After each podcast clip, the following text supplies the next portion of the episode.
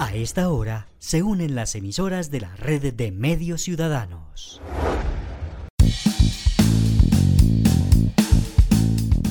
Entérate Eje, la radiorevista informativa con los hechos, actividades y personajes propios de nuestra región. Entérate Eje, un programa de la red de medios ciudadanos. Hola amigos, ¿cómo están? ¿Cómo les va? Un gusto saludarlos. Espero que se encuentren muy bien, que estén disfrutando de este puente festivo. Ya nos hacía falta, ¿no? Casi tres meses sin un puente. Disfrutando hoy a propósito Día del Hombre. Felicitaciones para todos. Gloriosos aquellos que le estén celebrando el día hoy. Son afortunados, así que aprovechenlo. Saludamos a todos nuestros oyentes que a esta hora nos escuchan por nuestra red de emisoras que cubren el departamento de Caldas, Risaralda, Quindío y Norte del Valle. Esta es la edición para el 18 de marzo de Entera Eje, nuestra emisión número 130. Todo nuestro equipo de compañeros de las emisoras les decimos bienvenidos a todo este repaso de información. Adriana Ramírez y Héctor Castro los acompañamos en la presentación. Un saludo muy especial a todos los oyentes que siempre se conectan con nosotros cada ocho días para conocer las noticias más importantes y más relevantes que se han generado a lo largo de esta semana en toda esta región cafetera. Bienvenidos, esto es Entérate Eje. Estos son los titulares más importantes que desarrollaremos hoy.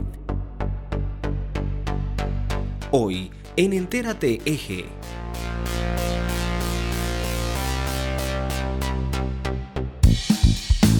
Continúa el dolor de una familia de Manizales por la muerte de su pequeño, al parecer derivado del bullying en su colegio. Rizaralda lucha contra la violencia hacia la mujer. Armenia trabaja en conjunto para no dar más limosnas en la calle. Las lluvias siguen causando dificultades en la región. El IDEAN advierte que las lluvias seguirán por varias semanas más. Todos trabajando por el embellecimiento del parque y los fundadores en Armenia. Hacen el llamado para que se aplique a nuestros niños y niñas un refuerzo contra el sarampión y la rubeola. Manizales camina hacia convertirse en una ciudad inteligente. Actor mercedeño nominado a los premios India Catalina. Y como cada ocho días, las noticias del gremio cafetero, lo que pasa en los municipios, en las voces de sus periodistas y la sección Las canciones cuentan cosas. Bienvenidos a el desarrollo de esta información en este fin de semana en Entérate Eje. Actualidad en Entérate Eje. El bullying lamentablemente es el protagonista por estos días en los colegios de Manizales y al parecer producto de esto un niño de tan solo 11 años perdió la vida, todo por un acto de violencia que despertó una situación de salud que no descubrieron a tiempo en él. Hola a todos, eh, como siempre un saludo muy especial y muchas gracias por estar con nosotros y permitirnos eh, llegar hasta ustedes con la información de nuestro eje cafetero ante las denuncias de bullying en algunos colegios de Manizales, en el que al parecer un hecho de estos terminó con la muerte de Juan Martín Garzón del Colegio Pío X de la ENEA, la madre del menor pide que se investiguen los hechos, ya que son muchas las situaciones posteriores a su muerte que alertan a la familia por su pérdida. Diana Garzón, madre del menor fallecido colegio ese momento y él dijo, es que el niño venía entrando del descanso y le y las niñas estaban ahí y por hacerle la maldad al niño que se quedara afuera y lo regañaran, le tiraron la puerta y en esa ese niño pues no alcanzó a reaccionar y le pegaron en la cabecita con, con la puerta. Eh, según lo que dicen los niños, el niño quedó mareadito, pero pues el colegio no sabe nada. el colegio dice que, que ellos no se dieron cuenta de eso, ellos se vinieron a enterar cuando el niño ya estaba en cirugía. Y eso porque otra profesora me preguntó, ese mismo día de pura casualidad, ya me preguntó y me dijo, ay, Dianita, el niño, ¿por qué no ha vuelto? Es que el niño eh, lleva tres clases sin venir, entonces ya le expliqué que estaba en cirugía con él, entonces ya, ya alertó como al colegio de eso. Pero en ese tiempo, desde que yo no llevé al niño hasta el día de la cirugía, ellos no se contactaron conmigo a preguntarme cómo estaba el niño, que qué síntomas tenía o si era que tenía COVID. No, ellos no me preguntaron nada. Solo sé, yo mandé excusa, yo mandé la excusa, pero la excusa cuando yo la enviaba, la enviaba era con un compañerito porque yo no tenía el tiempo de ir allá porque estaba pendiente del niño. Entonces, eso eh, me empecé a llenar como de toda esa información y claro, uno se empieza a asustar uno, pero ¿por qué yo no sabía esto? ¿Por qué el colegio no me informó? Cuando el golpe, así sea el más mínimo, ellos tienen el deber de informarle a uno ¿Por qué el niño se aporrió? Venga, suba, el niño se aporrió, ya uno decide si lo deja seguir ahí en ese momento o se lo lleva. Días después de lo que relata la madre, pues el niño lamentablemente falleció.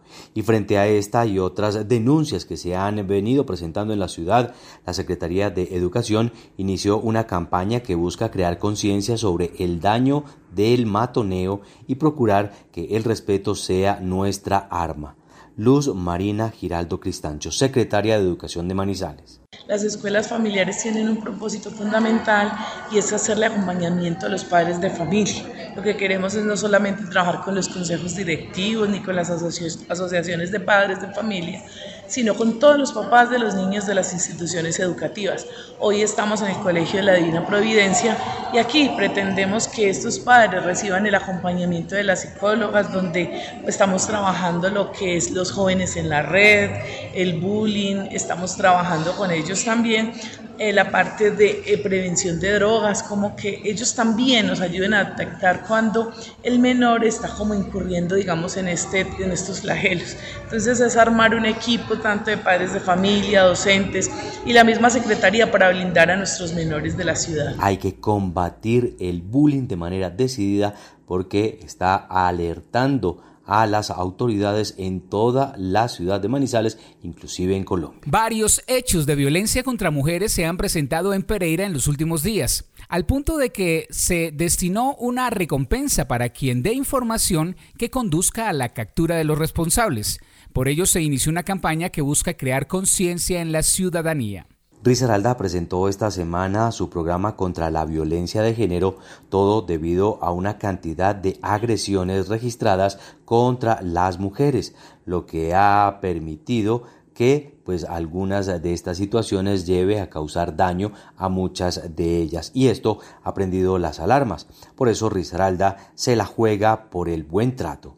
Elizabeth Diosa, secretaria de la Mujer, Familia y Desarrollo de Risaralda. Bueno, hoy damos, lanzamos una campaña que se denomina En la jugada por el buen trato, una campaña que está orientada hacia la, de manera educativa y cultural, cómo transformar esos patrones eh, de violencia que se viven al interior de las familias, porque tristemente son los espacios donde se eh, vive mayor violencia, mayores indicadores de violencia para nuestras mujeres, para nuestros niños, niñas y adolescentes, adultos mayores, personas con discapacidad y obviamente para las personas con sexualidad diversa. Entonces hoy la estamos lanzando, es una campaña que consiste en formación a través de un cortometraje que hicimos con un grupo de teatro de acá del municipio de Pereira, Blanco y Negro, un grupo de teatro conformado con actores y personajes reales de la comuna Villa Santana que vienen trabajando hace 27 años por la transformación a través de la cultura, por transformar esos patrones y esos comportamientos violentos que existen dentro de la sociedad. No se puede permitir la violencia contra la mujer. Todos unidos para que no se siga dando limosna a los habitantes de calle en Armenia y de esta manera contribuir a que las ayudas tengan un solo recaudo y sirvan para darles realmente un beneficio social a esta población. La red de solidaridad responsable espacio en el que participan el sector público y privado busca generar conciencia de la ciudadanía en Armenia para trabajar en conjunto por el habitante de calle y evitar dar limosnas a todos los que precisamente se encuentran en este momento en esta situación en la capital del departamento del Quindío. El objetivo es que esos recursos que se dan más bien se recauden en conjunto para brindar una verdadera ayuda. Eduard Andrés Salazar Rodríguez, gerente de Almacén El Cayo. Bueno, la idea es que nosotros como comerciantes y empresarios del sector centro eh, aportemos nuestro grano de arena. Obviamente la problemática del habitante de la calle, eh, necesitamos que las personas, tanto de nuestra ciudad como las personas que vienen de turismo, caigan en cuenta de que dar una moneda, dar ese, esa ayuda monetaria directamente al habitante de la calle nos está haciendo un daño irreparable a nuestra sociedad. No solamente desde ya las personas que están en, habitante de la calle, sino los, los niños que están empezando en este momento con el consumo. Ese dinero se va a bandas de microtráfico que hay en la ciudad y desgraciadamente hay muchos comerciantes empresarios que se prestan para hacer esos pagos en vicio. Entonces roban, atracan los habitantes de la calle, ya sabe dónde llevarlos. Eh, las personas que de pronto les dan un alimento, ellos vuelven y lo venden, lo cambian por dinero, es otra problemática. El tema de la limosna es supremamente perjudicial para toda nuestra ciudad porque todo eso genera de que una persona de estas jamás quiera salir de ese mundo en el que se ha metido. Con esto se busca brindar un bienestar integral. Muchos deslizamientos de tierra durante los últimos días han generado bloqueos y daños en las vías de Caldas, una situación que se hace difícil controlar, pero que frente a ella las autoridades trabajan para brindar soluciones prontas. La temporada de lluvia sigue causando dificultades en el departamento de Caldas, lo que sigue afectando varias vías y su transitabilidad. Frente a esta situación se hace el llamado para permanecer alertas y a toda hora vigilantes para tomar las mejores decisiones en procura de prevenir. John Jairo Gómez Arias, secretario de Infraestructura de Caldas. Realmente, digamos que en general la mayoría del departamento de Caldas está con pasos restringidos en gran parte de las vías del departamento de Caldas. Cuando incrementan las lluvias, como en el día de ayer, que llovió en la zona oriente intensamente, inclusive pues por aquí cerquita, lo que es en la vía termales, el arbolito, tuvimos deslizamientos de los cuales tuvimos en su momento las vías totalmente colapsadas y tapadas pero nosotros tenemos maquinaria amarilla en todos los puntos críticos del departamento donde nosotros podemos avanzar tranquilamente y dimos vía rápidamente, con pasos restringidos o sí, en todos los puntos. Igualmente, pues, la maquinaria amarilla del departamento está funcionando al 100%, pero también una maquinaria alquilada que tenemos a través de los recursos que llegaron de la unidad de gestión del riesgo, pues nosotros venimos avanzando, trasladando toda esta maquinaria para poder dar paso, rehabilitar todas estas vías en todos los puntos críticos que tenemos en el departamento de Caldas. En el sector de Buenavista tenemos eh, un punto crítico donde nosotros ya tenemos personal técnico revisando cómo vamos a ampliar la calzada en ese parte. Cuando nosotros perdemos la banca ahí, pues tenemos una máquina disponible las 24 horas para poder dar vía. Igualmente en el sector de llanadas y en la vía Campo Alegre, en las playas Marquetalia también pues, tenemos derrumbes eh, constantes cuando tenemos vías tapadas. También venimos recuperando la banca en la vía Guayaquil, Campo Alegre, Agua Bonita, Guayaquil, donde venimos avanzando rápidamente con maquinaria nuestra que tenemos en todo ese sector. Hay que tener mucho cuidado en las carreteras. Además de todas estas dificultades, el IDEAM asegura que las lluvias seguirán y por ello hay que estar preparados para prevenir situaciones de riesgo. El IDEAM advierte que las lluvias continuarán durante las próximas semanas y por ello hay que estar preparados. Desde la Oficina de Atención y Prevención de Desastres del Departamento de Caldas, pues nos cuentan cuál es el panorama que se vislumbra de acuerdo a los pronósticos del IDEA. La Secretaría de Medio Ambiente informa a través de la Jefatura de Gestión del Riesgo que de acuerdo a la circular 007 del 15 de marzo del 2022 enviada por la Unidad Nacional para la Gestión del Riesgo de Desastres, que oficialmente se da comienzo a la primera temporada de lluvias del año 2022. De acuerdo a esta circular, se determina que habrá presencia de lluvias en el departamento. Esta presencia de lluvias eh, hay que tener en cuenta que son heterogéneas en espacio y tiempo y que la consolidación de esta temporada se presentará en el mes de abril hasta mediados del mes de junio. Se esperan incrementos importantes entre abril y mayo y habrá una influencia del fenómeno de la niña. Este ya alcanzó su punto más alto, sin embargo habrá una incidencia del mismo hasta el mes de mayo.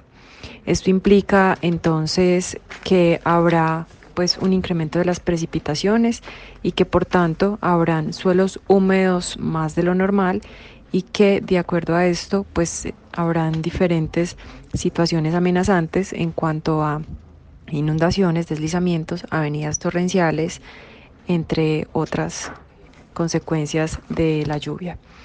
Se determina a través del IDEAM diferentes alertas por crecientes súbitas, por avenidas torrenciales y también por deslizamientos. En cuanto, a crecientes súbitas, eh, atención y especial alerta en la zona hidrográfica del medio Magdalena, en las cuencas del río Guarinó y La Miel, en el municipio de La Dorada. Y tenemos alerta naranja en eh, la cuenca hidrográfica del río La Miel, en los municipios de Marquetalia, Samaná, Pensilvania y Norcasia, y en el río Guarinó, en especial atención en Manzanares por esta alerta naranja. En la cuenca hidrográfica del Cauca hay eh, alerta amarilla en el río Chinchina y el río Risaralda. Finalmente, en cuanto a alerta por deslizamientos, tenemos alerta roja en los municipios de Anserma, Marulanda, Pensilvania y Samaná y alerta naranja en los municipios de Aguadas, Manzanares, Pácora, Río Sucio y Salamina. En este sentido, entonces, hacemos un llamado a las administraciones municipales para que estén muy atentas con sus planes de contingencia la primera temporada de lluvias, los cuales ya se solicitaron y se pretenden recibir a través del departamento con el fin de activarlos para atender cualquier situación que se presente en esta primera temporada de lluvias del año. El Parque de los Fundadores en Armenia luce mucho mejor. Esto gracias al trabajo entre la comunidad y las autoridades, lo que demuestra que la unión de voluntades logra buenas obras. La unión de la comunidad en Armenia y la administración municipal permitieron la realización de trabajos de recuperación en el Parque Los Fundadores, lo cual fue destacado por la autoridad ambiental. Diego Fernando Tobón Gil, director de planeación de Armenia. Efectivamente, hoy en el despacho del alcalde tuvimos una mesa de trabajo donde se hizo seguimiento a los compromisos establecidos por las diferentes secretarías en lo pertinente a lo del Parque los Fundadores. Vamos a hablar desde el punto de vista de planeación municipal. Habían tres eh, temas puntuales donde teníamos como compromiso la intervención, la tala de dos especies efectivamente se realizaron la tala, se realizó la tala de estas especies, ya se está buscando efectivamente el tema de compensación, en qué lugar de Armenia se van a sembrar los, los árboles por estas talas. hay que recordar que por cada árbol se, se, siembra entre 3 y 8 especies para poder compensar estas intervenciones. Eh, tenemos como otro compromiso la intervención de los separadores, que es el tema de embellecimiento. Podemos decir que en, un, en el término de un mes se hicieron dos jornadas de mantenimiento de los separadores de, del tramo del, del, Parque de los Fundadores, donde efectivamente el grupo de operarios de planeación municipal intervinieron para darle un mantenimiento y embellecimiento a, este, a estos separadores.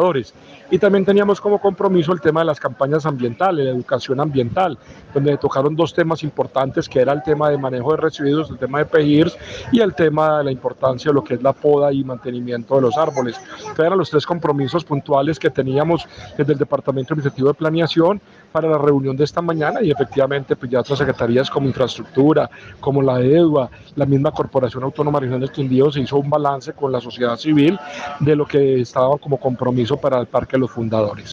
La unión logró destacar y embellecer el Parque Fundadores. Un esfuerzo en la vacunación contra el sarampión y la rubeola vienen promoviendo en Manizales las autoridades de salud, ya que aseguran que poblaciones migrantes de la zona al parecer no cuentan con el esquema necesario en este tipo de enfermedades, lo que ha provocado contagios inesperados. Avanza en Manizales la campaña para la vacunación contra sarampión y rubeola en niños y niñas y así evitar enfermedades que comprometan la integridad física y mental. Por ello, invitan a que padres de familia pues participen en esta jornada de vacunación que pretende crear una defensa como refuerzo ante estas enfermedades.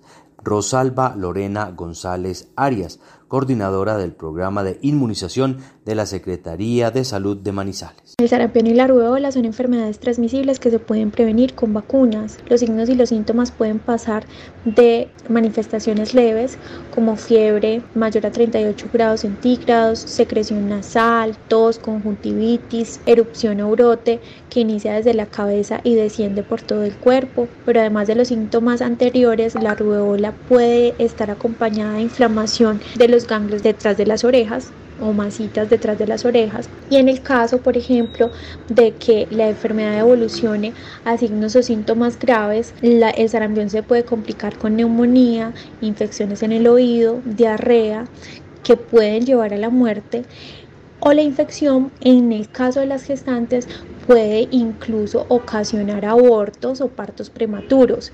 En el caso de la rubeola, una infección por rubeola en la gestante puede generar defectos congénitos y también pérdidas eh, fetales. Es por esto que se promueve la vacunación contra esta enfermedad. Es la mejor forma de prevenirla. En el esquema regular de vacunación se tienen dos vacunas disponibles para todos los niños menores de 6 años. Normalmente se les aplica una vacuna de triple viral que protege contra el sarampión, la rubéola y las paperas al año de edad y otra vacuna a los 5 años de edad. Pero en el 2018 y en el 2019 en el país se presentaron unos casos importados de sarampión. Estos casos de sarampión infectaron a otras personas en la periferia del país y se identificó que estas personas tenían apenas una o dos dosis de la vacuna triple viral. Es por esto que desde el Ministerio de Salud y de Protección Social, teniendo en cuenta que la vacunación eh, ejerce un efecto protector al resto de la población y buscando que el 95% de los niños estén vacunados, generó una campaña de, de inmunización que se viene desarrollando desde el año 2021 que consiste en aplicar una dosis adicional a los niños entre 2 y 11 años. Estos niños son candidatos entonces a recibir las dosis que proporciona el esquema regular, que como ya les había dicho son dos, una al año y otra a los cinco años, y esta dosis adicional con el fin de fortalecer su sistema inmune y prevenir el desarrollo de estas enfermedades, porque somos municipios y departamentos receptores de, personas extranjeras que probablemente no tienen todos sus esquemas de vacunación completos porque no todos los países tienen las mismas vacunas y es por esto que necesitamos fortalecer las defensas de rebaño de la población. Invitamos entonces a toda la comunidad a vincularse a la jornada eh, municipal de vacunación contra sarampión y rubeola. Sabemos que esta es una vacuna que está disponible en la ciudad en 18 puntos eh, de vacunación, los cuales pueden consultar y que cualquier niño de cualquier nacionalidad y de cualquier EPS puede ser vacunado en cualquiera de esos puntos. Un trabajo especializado se ha venido realizando desde la Alcaldía de Manizales con el objetivo de convertir a la tecnología en herramienta real de ayuda para que todo funcione mejor en la capital caldense y convertirla en una ciudad mucho más funcional. Manizales avanza hacia la sistematización de la ciudad que permite que la capital caldense avance hacia convertirse en una capital inteligente. Natalia Escobar Santander, asesora de proyectos estratégicos de la Alcaldía de Manizales. Hoy estuvimos presentando nuestra apuesta en ciudades inteligentes, en la que nosotros estamos trabajando en cinco frentes de acción, con lo que esperamos que Manizales avance hacia esa ciudad inteligente con mayor calidad de vida. Estamos trabajando en movilidad con el Centro de Gestión de Movilidad, que nos va a permitir usar la información para que los ciudadanos tomen mejores decisiones frente a su movilidad. Estamos trabajando en seguridad con un centro de operación que funciona en las instalaciones de People Contact, con el cual tenemos conectadas las cámaras de seguridad, pero estamos utilizando también herramientas de inteligencia artificial y de Big Data para predecir el crimen. Estamos trabajando también en gobernanza a través de nuestro laboratorio de innovación pública, con los que tenemos datos abiertos en los que nuestros ciudadanos pueden consultar en tiempo real la información de transparencia del municipio. En educación también estábamos trabajando con el BID hacia un diagnóstico de un modelo de transformación digital educativa, con el que estamos avanzando también ya en un plan de acción para llevar la educación a una educación 4.0 y finalmente también estamos trabajando en infraestructura para una ciudad más inteligente y más competitiva, con apuestas como Campus Manizales, que es un proyecto de infraestructura física, pero que busca conectar a Manizales con ese modelo de ciudad más innovadora, más creativa, eh, con una ciudad mucho más inteligente en la que los ciudadanos vivan mejor a través de eh, servicios de ciudad que van a encontrar los ciudadanos en el espacio público, que van a permitir justamente avanzar a esa ciudad mucho más inteligente. Una ciudad inteligente para todos. Escucha Entérate Eje por la red de medios ciudadanos.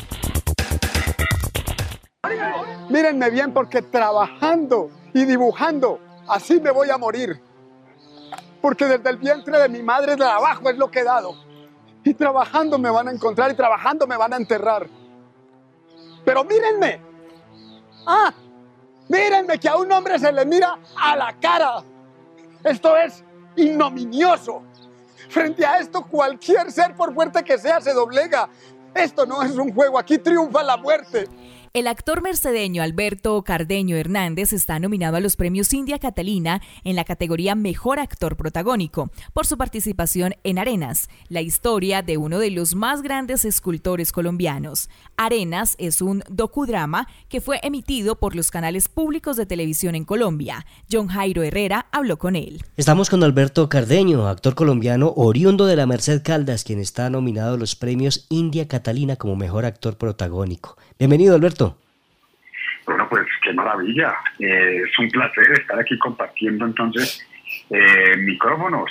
Sí, sí, sí, no, maravilloso. Eh, yo me enteré hace poco, no tenía ni idea, estaba por allá en una finca y ya me llegó un mensaje de que estaba nominado. Y pues no, maravilloso me parece. Yo me habían nominado en cuando estaba con Corazones Blindados como actor de reparto y ahorita nada, me dieron me dieron protagónico y, pues no me encanta esta nominación. Eso ah. le alegra a uno un poco, pues que le valoren el trabajo, que lo, que lo tengan en cuenta. Háblenos de Arenas, sin duda una gran producción. Bueno, Arenas, uy, es un proyecto complejo, pero muy rico de hacer. Nosotros primero hicimos un capítulo en un programa que se llamaba Más allá del tiempo, y ahí fue donde pues como que nos dimos cuenta que era un personaje que valía la pena hacer una cosa, incluso se estaba pensando en hacer una película. Y bueno, pues el presupuesto no daba y se logró hacer esta, esta miniserie. Rico el trabajo, además porque tuvimos el apoyo de los municipios donde estuvimos grabando, porque Arenas es un ser querido, entonces fue duro por lo que representaba hacerlo, pero muy rico de hacer, muy grato. Aprovechamos para que nos cuente sobre su proyecto con jóvenes de la región para la creación de grupos de teatro en los municipios. Pues la idea que tengo es eh, hacer un proyecto piloto de eh, recuperación de toda la parte teatral. Eh, a mí me encantaría que eso fuese en todo el departamento, pero pues voy a empezar en Supía, Salamina y La Merced que es para fortalecer donde ya están los grupos y donde no estén, crearlos. Le agradecemos a Alberto Cardeño y muchos éxitos a propósito de su nominación a los premios India Catalina. De todas las veces, de todas las veces que la vida me ha matado, esta, esa es la más infame, la más cruel de todas. Mírenme, mírenme, mírenme que están matando a un hombre. Los interesados en votar por Alberto como mejor actor protagónico deben ingresar a premiosindiacatalina.com, buscar la pestaña Votación Público, se inscriben y luego buscan la categoría Mejor Actor Protagónico. Y allí está, entre otras opciones, Arenas para que apoyemos el talento regional. Por la red de medios ciudadanos, escuchan Entérate Eje Y ahora las noticias del gremio cafetero. Sube el grano, baja la cotización a nivel local, a nivel nacional, en el exterior. Las noticias más importantes con Adrián Rodríguez. Y arrancamos con noticias de la Federación Nacional de Cafeteros. Nestlé, con el apoyo de la Federación, sembrarán 7,5 millones de árboles en Colombia. Nestlé lanzó una nueva iniciativa para plantar 7 millones y medio de árboles en los próximos cinco años en Colombia. Este esfuerzo de reforestación en alianza con la Federación Nacional de Cafeteros respalda la meta de la compañía de sembrar 200 millones de árboles para 2030. Además, forma parte del plan de Nestlé para ampliar las acciones en agricultura regenerativa y desplegar soluciones basadas en la naturaleza para absorber los gases de efecto invernadero y contribuir a lograr el objetivo de cero emisiones netas de Nestlé para 2050. De esta manera también se contribuirá a la meta trazada por el Ministerio de Ambiente y Desarrollo Sostenible de sembrar 180 millones de árboles al cierre de 2022.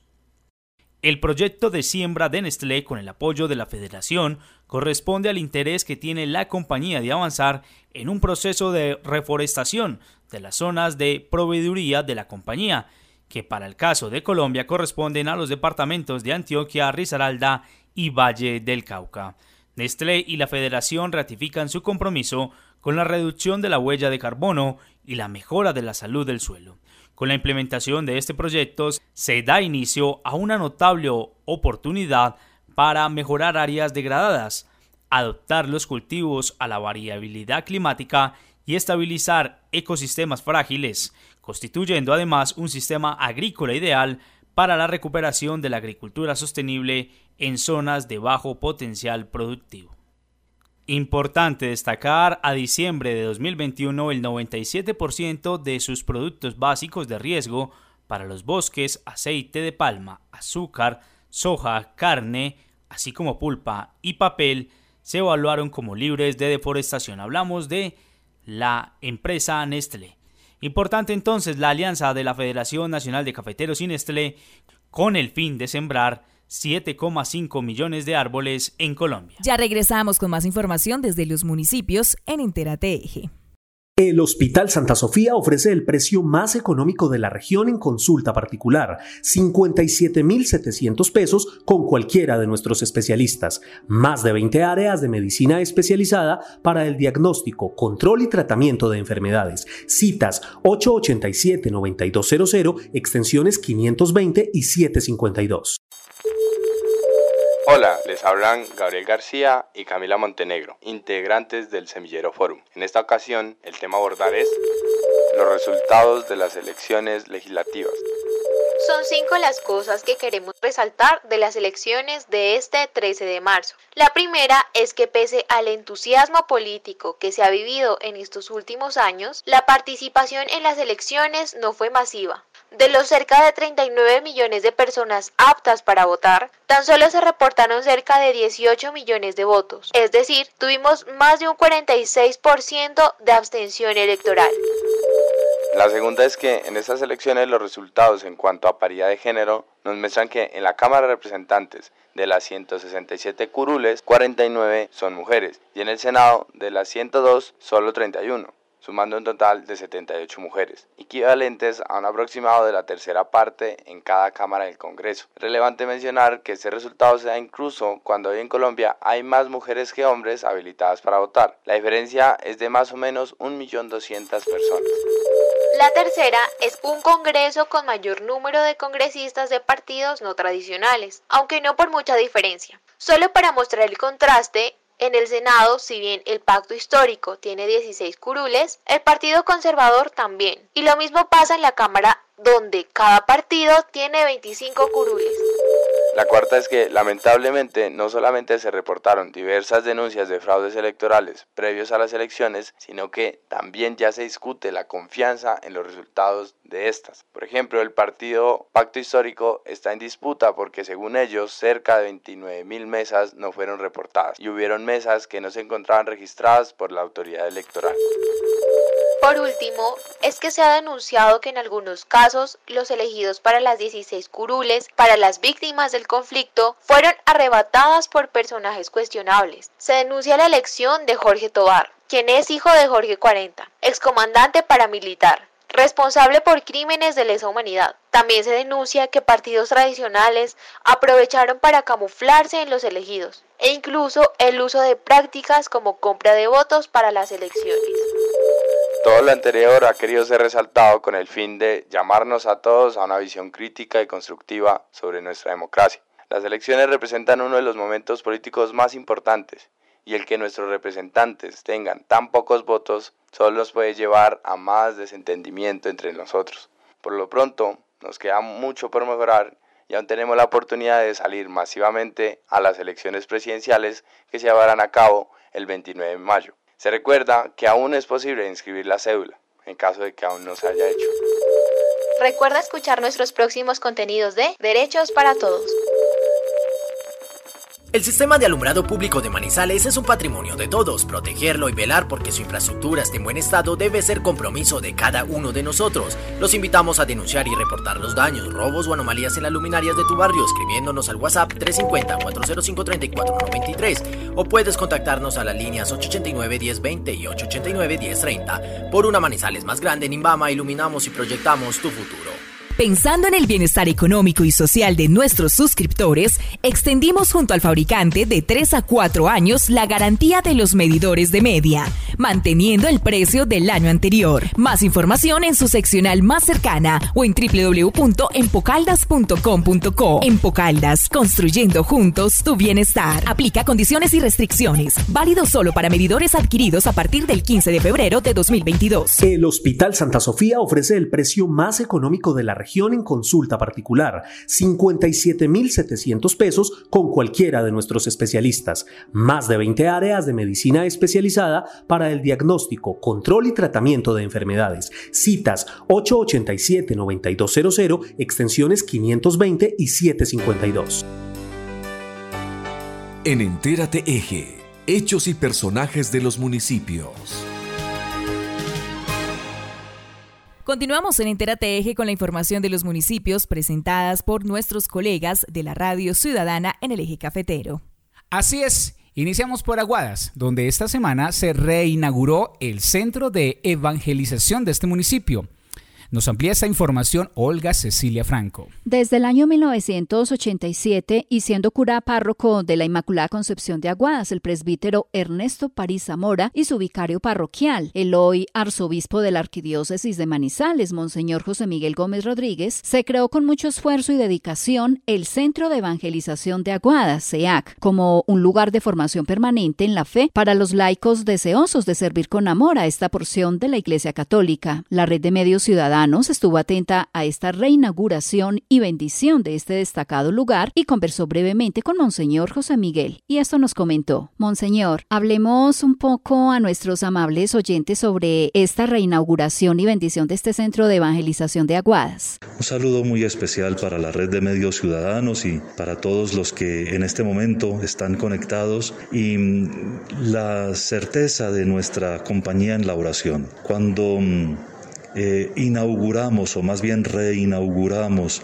el SEAG, Centro de Evangelización de Aguadas, ofrecemos a la Iglesia y al mundo en general una obra en la cual se impartirá formación inicial y permanente en la fe. Así que queda disponible para todos este recurso y ojalá muchos lo empleen. Excelencia, en sus palabras se refirió a la idea de tener en los municipios de Salamina, Santa Rosa y Chinchina centros semejantes de evangelización. ¿Qué nos puede contar? Por supuesto, la Arquidiócesis de Manizales posee desde hace muchos años el Centro de Evangelización y Catequesis de la Arquidiócesis de Manizales, conocido por su sigla SECAM y el SECAM, desde cuando hicimos por primera vez este centro de evangelización de Aguadas, se pensó a sí mismo como una red de centros de evangelización. Para tratar de fomentar la participación de muchos fieles y para evitar viajes largos y costosos hasta la ciudad de Manizales, reinauguramos hoy el SEAG de Aguadas y eh, próximamente trataremos de establecer centros semejantes en Salamina, en Santa Rosa de Cabal y en Chinchina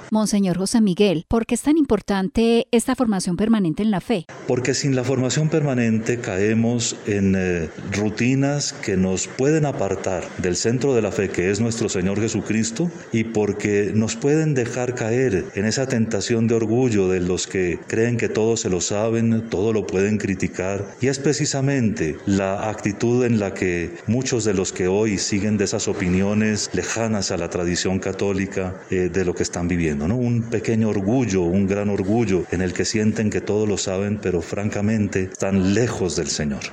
De esta manera, en el Salón Parroquial de la Inmaculada Concepción de Aguadas se dieron cita religiosas, laicos comprometidos, catequistas, medios de comunicación del municipio e invitados especiales para participar de este destacado momento donde se brindarán diferentes cursos que ayudarán a la formación de mejores cristianos deseosos de compartir esta experiencia evangelizadora con cada una de sus comunidades. Para la red de medios ciudadanos, este fue un informe de Olga Cecilia Franco. Vamos a la Merced con el periodista Héctor Freddy Castaño. Inconformismo total por parte de los comerciantes ubicados en el sector del Palo en La Feliza por desplazamiento de sus negocios debido a las obras que se vienen realizando en la vía por parte de la concesión Pacífico 3. Maribel Agudelo, comerciante de este sector en el Palo de La Feliza, nos habla de cómo le ha perjudicado estas obras, sobre todo también los pare y siga y las posibles reubicaciones. Nosotros nos hemos visto afectados porque la eh, concesión Pacífico 3 eh, ha venido haciendo unos parisigas. Los parisigas al principio eh, venían de la Manuela a, acá al, túnel de Irra y eso mm, disminuyó mucho el comercio de nosotros. Hace cinco años empezaron a venir a socializar el proyecto y pues nos lo mostraban muy bonito. Eh, el proyecto sí va a quedar muy bonito, va a quedar muy, eh, la vía muy buena, pero nosotros siempre decíamos a los sociales, ¿y dónde estamos nosotros en el proyecto? Porque eh, ellos han dicho mucho que sobre la vía no puede quedar ni un árbol, ni una casa, ni una tienda, ni nada puede quedar alrededor de la vía porque es una vía 4G que no permite que el carro el vehículo eh, merme velocidad porque entonces esto es lo que ocasiona eh, los accidentes. Nosotros siempre le hemos dicho a ellos que nosotros queremos una reubicación como lo ha tenido otras partes del país. Eh, donde han hecho bahías de parqueo. Se habla entonces de la reubicación y una indemnización por la infraestructura de los negocios, a lo cual no están de acuerdo los comerciantes y exigen que se les tenga en cuenta no solo el valor de la estructura, sino del negocio como tal. Hace alrededor de unos seis meses empezaron a venir eh, ya las abogadas de Pacífico a querer negociar con las personas, pero la negociación de es valorar las hojas de zinc que tenemos y las, y las guaduas. Sabemos que una hoja de zinc y una guadua no tiene mucho valor, pero nosotros siempre le hemos expresado que el valor que tiene el negocio es, es un valor ancestral, porque nosotros tenemos esto desde antes de que incluso estuviera la vía pavimentada, siempre ha habido acá la venta de los piononos supideños y de la panela, y, y nosotros le hemos dicho que no valore eso valore el, comercio que se genera acá. Este comercio es amplio, este comercio da para pagar un alquiler, para pagar trabajadores, para pagar muchas cosas. Y por eso nosotros le hemos dicho que la compensación que ellos dan de 2 millones, de 3 millones, de máximo 5 millones, no justifica. Desde el municipio de la Merced Caldas, para Entera TEG, informó Héctor Freddy Castaño. El programa Familias en Acción cambió de operador, por lo cual sus beneficiarios deberán estar atentos de cómo seguirá operando este programa. Arley J. Blandón habló con un funcionario de la Secretaría de Desarrollo de Quinchías sobre esta novedad. Para todos los beneficiarios del programa Familias en Acción, a partir de este mes se cambia de operador. Hablamos con Germain Villaneda, quien hace parte de la Secretaría de Desarrollo de nuestro municipio, y hablamos con él acerca de cómo será el pago con este nuevo operador para todos los beneficiarios del programa Familias en Acción. Bueno, para informar a todos eh, los beneficiarios del programa, sobre todo a las titulares, 2.400, casi 2.500 titulares que tenemos en este momento aptas para, para pagos, se les informa que cambiamos de operador, ya no va a ser Da Vivienda a través de Da Plata, eh, de a partir de este pago ya eh, iniciamos con un nuevo operador que se llama Movi. Eh, este operador es, nuevo para, para nosotros. La palabra Movi pues prácticamente en nuestro municipio nunca la hemos escuchado, pero es el nuevo operador que tenemos. Entonces van a haber dos modalidades de, pago que va a ser a través de bancarización. bancarización es para aquellas personas que puedan descargar la aplicación de móvil que no es obligatorio, aclaro, no es obligatorio descargar la aplicación y eh, también por la otra modalidad que, es giro. Bueno, eh, como este es un operador nuevo, eh, han habido algunas dificultades pues, para, para los pagos, no solamente en Quinchía, sino en algunos municipios de Risaralda, inclusive fuera del departamento de Risaralda la modalidad pues que se tiene eh, por aplicaciones, como lo dije anteriormente, es una aplicación donde eh, no es obligatorio, obligatorio descargarla. A todos los celulares, prácticamente a muchos celulares de nuestras titulares les ha llegado un mensaje que deben descargar esa aplicación. Eh, no es obligatorio descargar la aplicación. La aplicación es para las personas que lo sepan manejar y sepan manejar ese tipo de tecnología. Eh, prácticamente esa aplicación, si la persona no tiene un celular de alta gama o de media gama, pues no, tiene necesidad de descargarlo. Y pues hay digámoslo así, mamás y algunos papás que de alguna manera, pues, eh, digámoslo, no tienen celulares eh, de alta tecnología, tienen los celulares de flechita, entonces no es obligación. Eh, y por otra parte, pues hay, hay, madres, mamás que no saben pues manejar la aplicación como tal. Como decimos coloquialmente, los atropella la tecnología. Entonces, estas personas que no puedan descargar esta aplicación, lo pueden, estos pagos los pueden reclamar por, por giro. Por móvil, el punto autorizado por este operador bancario, el único punto autorizado en este momento es, es Baloto, pero este Baloto solamente está pagando por eh, aplicación móvil. Las, las mamás o papás que no descarguen la aplicación por X o Y motivo, no están obligados a descargarla, cobrarían por giro. Estamos a la espera que en el transcurso de esta semana eh, nos eh, el operador bancario pues nos diga qué punto de pago va a utilizar aquí en el municipio de pago para los de giro. Eh, para que pronto los papás, las mamás no se vayan recorriendo todo el municipio preguntando punto por punto si están pagando o no pagando de familias en acción. Por el momento, por giro no tenemos punto de pago. En el momento que nos demos cuenta que Prosperidad Social nos informe a través del operador bancario móvil el punto autorizado para los de giro en el municipio de Quinchía estaremos informando en el transcurso de esta semana. Entonces, para que tenga paciencia, iniciar estos pagos es duro porque cambiar de operador bancario no es fácil, sobre todo con un operador que no conocemos muy bien, pero es lo que tenemos en el momento y tenemos que adaptarnos entonces para que de pronto tengamos eh, paciencia en ese sentido y los que de pronto eh, están preocupados por el tema de la aplicación, no es obligación descargar la aplicación. Para la radiorevista Entera TEG, este fue un informe de Arley de J. Blandón. Con la normalización de la presencialidad en las instituciones educativas, muchos docentes han tenido que recibir grupos con mayor aforo, lo que ha implicado que se deban adaptar a esta situación. Zulay Rocío Echeverry, profesional del área de inclusión y calidad de la Secretaría de Educación de Caldas, estuvo en Pensilvania y recomendó a los docentes diversas alternativas. Básicamente pensar de que volvimos a la escuela y nuestros muchachos, así como nosotros, nos vemos abocados como a nuevas realidades. La idea es que nosotros como docentes eh, pensemos y creemos unos entornos educativos eh, que sean amables para los estudiantes. Muchas de esas mm, eh, conductas desadaptativas y reactivas que tienen los estudiantes es básicamente una expresión de rechazo hacia una nueva forma de llegar a la escuela y no encontrar una, unas prácticas pedagógicas eh, que les brinden acogida y hospitalidad.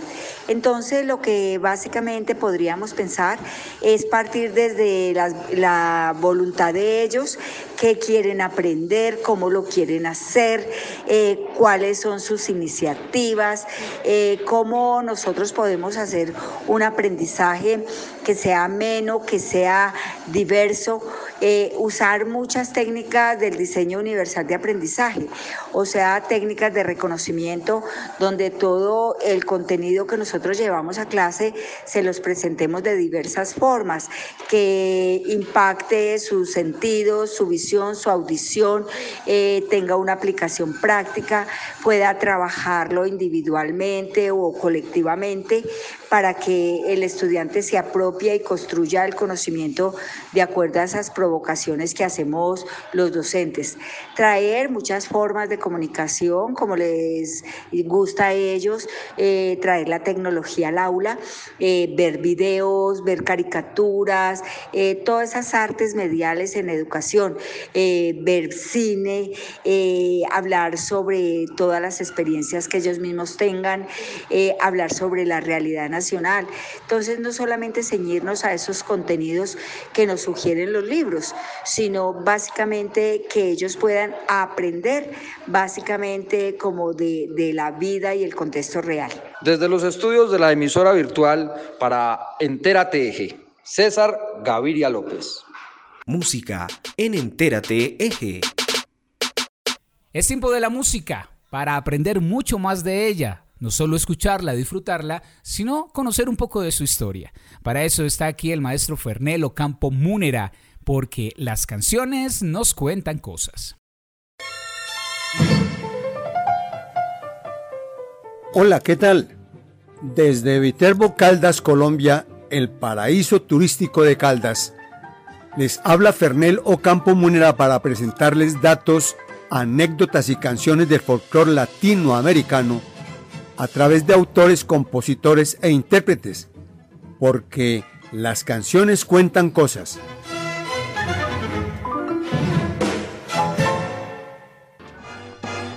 Río Manzanares, déjame cruzar, que mi madre enferma me mandó a llamar. Río Manzanares, déjame cruzar, que mi madre enferma me mandó a llamar. Mi madre es la única estrella que alumbra mi porvenir y si se llega a morir, al cielo me voy con ella. Mi madre es la única estrella que alumbra mi porvenir y si se llega a morir, al cielo me voy con ella. Río Manzanares, déjame cruzar, que mi madre enferma Río Manzanares, famosa canción del compositor invidente cumanés José Antonio López Mata. Se hizo famosa a mediados del siglo XX. Se refiere al río de Venezuela que tiene origen en la serranía de Turimiquire y que desemboca en el Golfo de Cariaco en el Mar Caribe. El río cruza la ciudad de Cumaná de sur a norte. Escuchamos la versión del cubano Rolando la serie, el guapachoso. Río Manzanares, déjame pasar, que yo a mi moreno me voy a buscar. Él se me fue una mañana, tal vez mal aconsejado, y si no vuelve a mi lado, me iré a una región lejana. Río Manzanares, déjame pasar, yo a mi moreno quiero recobrar. Las malas lenguas del valle me dejaron sin marido, pero yo bien lo he querido y viajaré a donde se halle. Río Manzanares, déjame pasar, que sin mi moreno ya no puedo. Los conquistadores españoles de Cumaná decidieron dar al río que cruza la población el nombre del río que atraviesa Madrid. El topónimo Manzanares es muy común en Europa y América.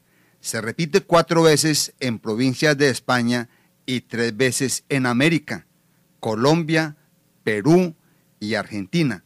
Como nombre de río se repite dos veces en España, en Colombia y en Venezuela. Preciosa la versión de la cantante y compositora colombiana Amparito Jiménez, nacida en Medellín en 1947. Muchos años en Chile, la reina de la cumbia, Amparito Jiménez, nos dejaba oír Río Manzanares. Río Manzanares, déjame pasar, que yo a mi morena me voy a buscar. Río Manzanares, déjame pasar, que yo a mi morena me voy a buscar. Ella se fue una mañana, tal vez mal aconsejada, y si no vuelve a mi lado, me a una región lejana. Río Manzanares, déjame pasar, que yo a mi morena quiero recobrar. Río Manzanares, déjame pasar, que yo a mi morena quiero recobrar. Dato histórico. Cumaná es la primogénita del continente americano. Allí nacieron el patriota Antonio José de Sucre y el poeta, escritor, abogado y político Andrés Eloy Blanco. Escuchábamos la versión de nuestro queridísimo cuarteto imperial del maestro Elítoro, amigo de la casa.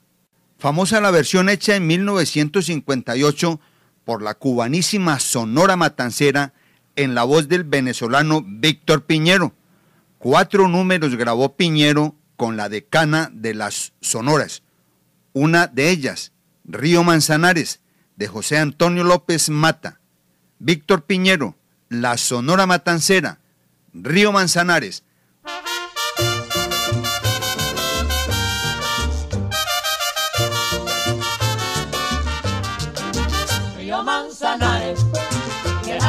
Que mi madre enferma me mandó a llamar.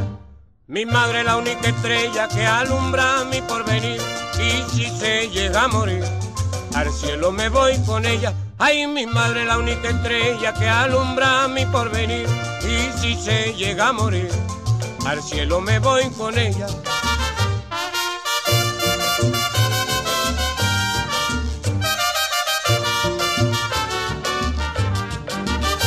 Manzanares, déjame pasar, que mi madre enferma me mandó a llamar. Oh, cumana, quien te viera ahí por tu calle, pasar ahí a San Francisco, pues, por noche de madrugada.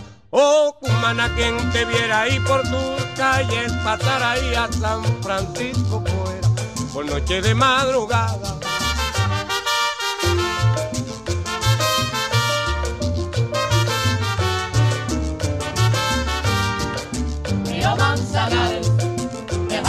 Pasar, que mi madre enferma me mandó a llamar. Si el Manzanares me diera su licencia y libertad, en sus aguas me bañara cuando la calor me da. Río Manzanares, déjame pasar, que mi madre enferma me mandó a llamar. Ay, mi madre, la única estrella que alumbra mi porvenir. Y si se llega a morir, al cielo me voy con ella. Río Manzanares, déjame pasar, que mi madre enferma me mandó a llamar.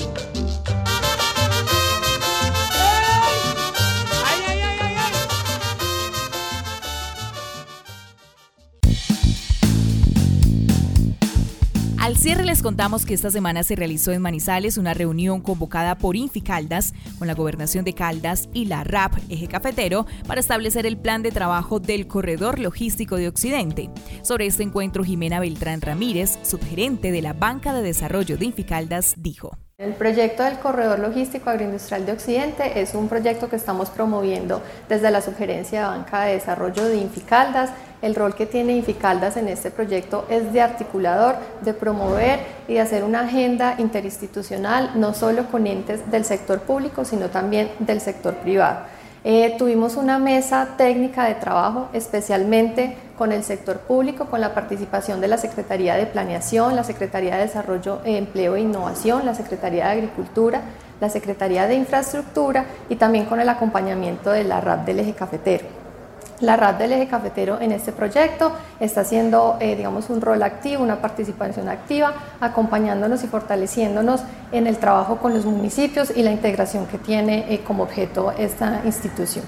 En el marco de esta mesa técnica, eh, Inficalda socializó una primera versión de un plan de trabajo en el marco de tres ejes fundamentales del proyecto, que es el ordenamiento territorial, los, el desarrollo económico, la conectividad y servicios públicos.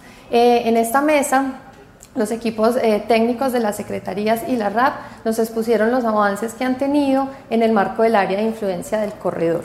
Eh, al final destacamos puntos muy importantes como es el tema de ordenamiento territorial, un punto fundamental para el desarrollo del proyecto, asimismo el trabajo en encadenamientos productivos, formación y capacitación, el avance en proyectos de centros tecnológicos alrededor del área de influencia y también proyectos que está trabajando la Secretaría de Agricultura, como es la identificación de las vocaciones agrícolas del departamento de Caldas. Asimismo, como el avance en temas de infraestructura vial en el área de influencia del corredor logístico agroindustrial de Occidente. Así llegamos al final por esta emisión de Entérate Eje, gracias a nuestra red de emisoras ciudadanas en los departamentos de Caldas, Quindío, Risaralda y Norte del Valle. A todos ustedes les agradecemos por sintonizarnos cada semana a esta misma hora y por este mismo dial, al igual que en las dif diferentes plataformas digitales. También agradecemos a todo el equipo de producción, Juan Alberto Giraldo, Adrián Rodríguez, Luz Adriana López, Héctor Freddy Castaño, Olga Cecilia Franco, César Gaviria López, John Mario Agudelo, Arley de J. Blandón, Fernel Ocampo Múnera y la dirección de John Jairo Herrera Sánchez. Estuvimos con ustedes en la presentación Héctor Castro y quien les habla Adriana Ramírez. Entérate es una producción de la agencia Mix Medios para la red de medios ciudadanos. Hasta la próxima semana. Entérate Eje, la radiorevista informativa con los hechos, actividades y personajes propios de nuestra región. Entérate Eje, un programa de la Red de Medios Ciudadanos.